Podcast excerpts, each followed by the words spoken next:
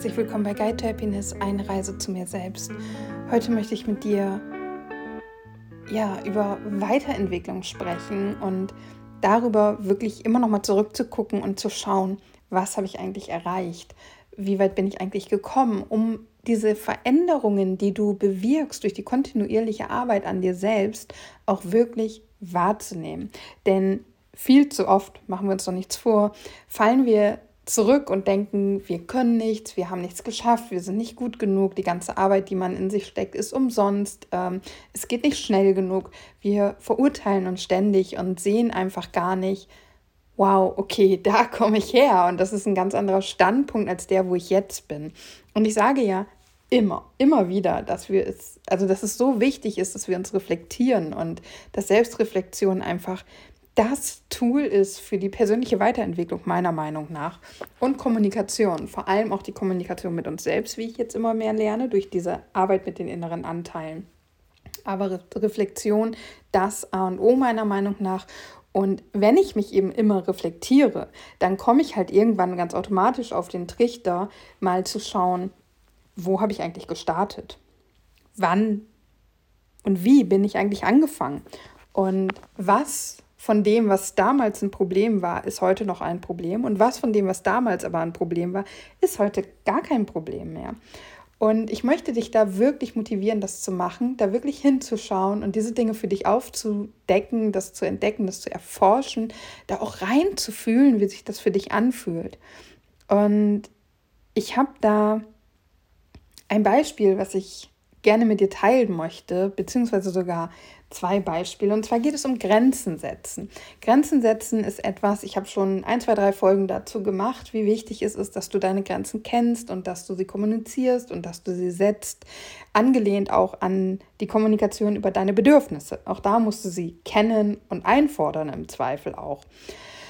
Und ich habe immer schon gehabt und ist auch noch ein Thema und wird vielleicht auch unter Umständen immer ein Thema in meinem Leben bleiben. Das Problem, ehrlich meine Meinung zu sagen. Seit meiner Therapie, die ich vor Jahren gemacht habe, ist es tatsächlich besser geworden. Da habe ich angefangen zu lernen, Nein zu sagen und auch zu sagen, was ich denn eigentlich will. Ähm, aber es ist immer noch schwierig und je mehr Autorität ich einer Person gebe, ganz, ganz wichtig diese Formulierung, ich gebe einer Person die Autorität, ich gebe einer Person die Stellung über mir, obwohl sie vielleicht auf meiner Höhe steht, äh, was sie auf jeden Fall ja tut. Also, ne, Personen stehen, wir stehen immer alle auf einer Augenhöhe. Alles andere ist eine Bewertung und die nimmst du immer selber vor. Ähm, bei solchen Personen, die ich über mich stelle, die ich als Autorität anerkenne, äh, da fällt es mir ganz, ganz schwierig, Grenzen zu ziehen, den Mund aufzumachen, zu sagen, wie ich die Dinge sehe oder vor allem eben auch, wenn ich sie anders sehe, das zu kommunizieren. Und auch leider tatsächlich immer mal wieder gibt es Themen bei Freunden, wo ich mich ganz, ganz schwer damit tue, ja, meine Meinung zu kommunizieren. Und ich möchte dich da in zwei Beispiele mit reinnehmen ähm, und dir zeigen, dass ich durch die kontinuierliche Arbeit an mir selbst es schaffe, immer mehr meine Grenzen zu ziehen und die zu kommunizieren und mich nicht hinterher, egal was für eine Reaktion kommt, dafür zu verurteilen oder schlecht zu fühlen. Und ähm, das eine Beispiel ist, dass ich ein, ja, eine Vorstellung hätte machen sollen zu einem Thema in einem bestimmten Umfeld und ähm, das ist auch nicht unwichtig. Ich hätte es nicht alleine machen sollen, sondern mit einer Person, die, ähm, wie sage ich das, die mir Aufträge erteilt oder erteilen kann, die aber nicht mir übergeordnet ist. So sage ich es mal. Und ähm, der Termin steht schon lange und jetzt aufgrund von Corona ist es natürlich immer so eine Unsicherheit gewesen und ich dachte auch, okay, das wird abgesagt werden. Es kann nicht sein, dass so eine Besprechung gemacht wird. Wahrscheinlich wird es irgendwie online stattfinden und der Termin rückte näher und rückte näher. Und Fakt ist, dass es nicht abgesagt wurde. Und dass ich dann für mich gucken musste, wie handle ich denn da jetzt, weil es einfach ein, in einem Rahmen stattfinden sollte, der für mich im aktuellen Status einfach noch nicht vertretbar ist. Also für mich persönlich wurde hier nicht nur an eine Grenze geknüpft, sondern weit über diese Grenze hinweggegangen. Und ich musste halt gucken, bin ich bereit, trotzdem, obwohl ich mich gar nicht wohl dabei fühle, diese Vorstellung durchzuführen? Oder bin ich bereit zu sagen, hier wird eine Grenze überschritten und die kann ich aufgrund der aktuellen Situation in unserem Land halt nicht äh, überschreiten? Bin ich nicht bereit zu. Und unter normalen Umständen und zugegebenermaßen auch bei einer anderen Person Hätte ich das zweite genommen, hätte das runtergeschluckt, dass ich mich überhaupt nicht wohl dabei mit, damit fühle und ähm, hätte diese Vorstellung durchgezogen. Nun ist es aber so, dass die Person, mit der ich das machen sollte, einfach ein Mensch ist, die, der, der sehr respektvoll mit mir umgeht, mit dem ich sehr respektvoll umgehe, äh, wir uns offen und ehrlich austauschen können und deswegen konnte ich dieser Person von meiner Grenze erzählen und auch sagen, dass mir das unglaublich leid tut, aber dass ich nicht bereit dazu bin. Und die Umstände für diese Person und meine Umstände sind halt einfach andere. Und deswegen war die andere Person dazu bereit, es zu machen und ich dann jetzt eben nicht mehr. Und wir haben versucht, einen Ersatz für mich zu finden. Auch das hat nicht geklappt. Und das wäre so dieser Punkt gewesen, wo ich normalerweise immer einknicke und sage, okay, weißt du was, ja, dann scheiß drauf, dann komme ich halt mit und missachte meine Grenze. Und Geh darüber hinaus. Manchmal bedeutet das ja dann auch Wachstum. Also es ist nicht immer schlecht, wenn wir das machen. Aber in diesem Fall hätte das Risiko bedeutet. Und deswegen konnte ich zu mir stehen, auch weil die andere Person einfach Verständnis für mich hatte, mich nicht abgewiesen hat, ähm, war es jetzt leichter, als wenn das eben anders gewesen wäre. Ne? Als wenn ich da äh, mehr Differenz zwischen der Person und mir sehen würde oder als wenn ähm, die Person ablehnend mir gegenüber gewesen wäre, dann wäre es definitiv schwerer gewesen, da meine Grenze zu, kommunik zu kommunizieren und auch einzufordern, dass diese eingehalten wird. Was ich dir damit trotzdem zeigen möchte, auch wenn es jetzt nicht so schwierig war, ist, dass es geht. Dass du, ja, ich habe es ja am Eingang schon erwähnt, dass du einfach dich weiterentwickelst und dass dann immer mal wieder irgendwie Dinge auftauchen, die früher für dich super schwierig waren oder die du niemals gemacht hättest und die dann plötzlich für dich möglich sind. Und das ist eben, sorry, das ist die Erinnerung, dass ich den Podcast vorher aufnehmen soll. Ähm, und das ist dann eben dieser Punkt, wo Wachstum stattfindet und wo du Wachstum auch bemerken kannst. Und ich habe es ja auch mehrfach erwähnt, es ist so wichtig, dass wir diese Erfolge sehen, dass wir sie anerkennen, dass wir sie feiern. Und deswegen wollte ich es gerne mit dir teilen. Außerdem auch deswegen, weil ich persönlich es zumindest immer sehr motivierend und inspirierend finde, wenn andere Menschen von ihren Struggles und ihrem Weg daraus erzählen. Und meinen Weg kannst du hier in den letzten 358 Podcast-Folgen mehr oder weniger ja verfolgen. Das ist das, was ich immer mache. Das sind ja meine Gedanken, die ich hier mit dir teile, die dann irgendwann langfristig dazu führen, dass ich merke, ah, hier ist eine Grenze und dass ich dann auch versuche, auf meinem Weg das zu kommunizieren. Und so ein Weg kann sein, dass ich der Dame, dem Herrn, der Person, der Freundin, wer auch immer damit ähm, also mit dem ich das Ding habe, welches Ding auch immer, ähm, ich eine E-Mail schreibe, eine SMS schreibe, was auch immer, wenn ich gerade noch nicht in der Lage bin, das Thema direkt anzusprechen. Und dass, wenn ich der Meinung bin, die Person hat es gelesen, ich dann eben das direkte Gespräch suche, um das nochmal aufzuklären. Das kann aber auch eben das direkte Gespräch sein, ein Telefonat sein, ein persönliches Treffen, in dem Kontext, wo man dann darüber sprechen kann und so weiter und so fort. Wichtig ist halt, dass diese Vorarbeit gemacht wird. Und die Vorarbeit ist eben selber erstmal zu wissen, wer bin ich, wo sind meine Grenzen, aber auch die Bedürfnisse zu kennen. Also bei mir jetzt im Moment zum Beispiel die Bedürfnis, das Bedürfnis nach Sicherheit, was da ganz groß ist und was einfach überschritten worden wäre. Und dann zu erkennen, okay, es gibt ähm, Grenzen, die kann ich so ein bisschen ausdehnen und Bereiche, wo meine Grenze weiter hinten liegt. Und es gibt aber Bereiche, wo die Grenze weiter vorne liegt. Und dieser Punkt war halt hier jetzt. Und dann eben auch, ja, ähm, den, den inneren Anteil in dir, der diese Grenze nicht kommunizieren und, und verteidigen mag, an die Hand zu nehmen und zu sagen, es ist aber wichtig, dass wir das tun. Und diesen Anteil auch nicht loszulassen, bis das Thema durch ist, bis ganz klar ist, dass du es nicht machen musst und bis diese Angst des inneren Anteils sich aber auch legt. Dass du da für dich da bist und für diesen Anteil in dir, der diese Emotionen hat, auch da bist. Das ist das eine. Und das andere Thema ist äh, tatsächlich in privaten Beziehungen, in Freundschaften, da finde ich es auch super, super schwierig. Und ich hatte jetzt ja den Fall, dass ich, ähm, dass es mir ein paar Tage nicht gut ging, ich mich so komplett zurückgezogen habe. Das kannst du in den letzten Folgen hören. Und ähm, in der Zeit kamen einige Nachrichten bei mir rein und ich habe die nicht geantwortet. Und dann habe ich mir am Montag die Zeit genommen, also nach vier, fünf Tagen, die ich die Nachrichten nicht gelesen und nicht beantwortet habe, darauf zu antworten. Und dann habe ich auch gesagt, ähm, dass ich gerade, dass ich jetzt quasi aus Höflichkeit diese, mich jetzt melde, ähm, um zum, zu zeigen, dass bei mir soweit okay ist, dass es mir quasi körperlich gut geht, wenn du so willst.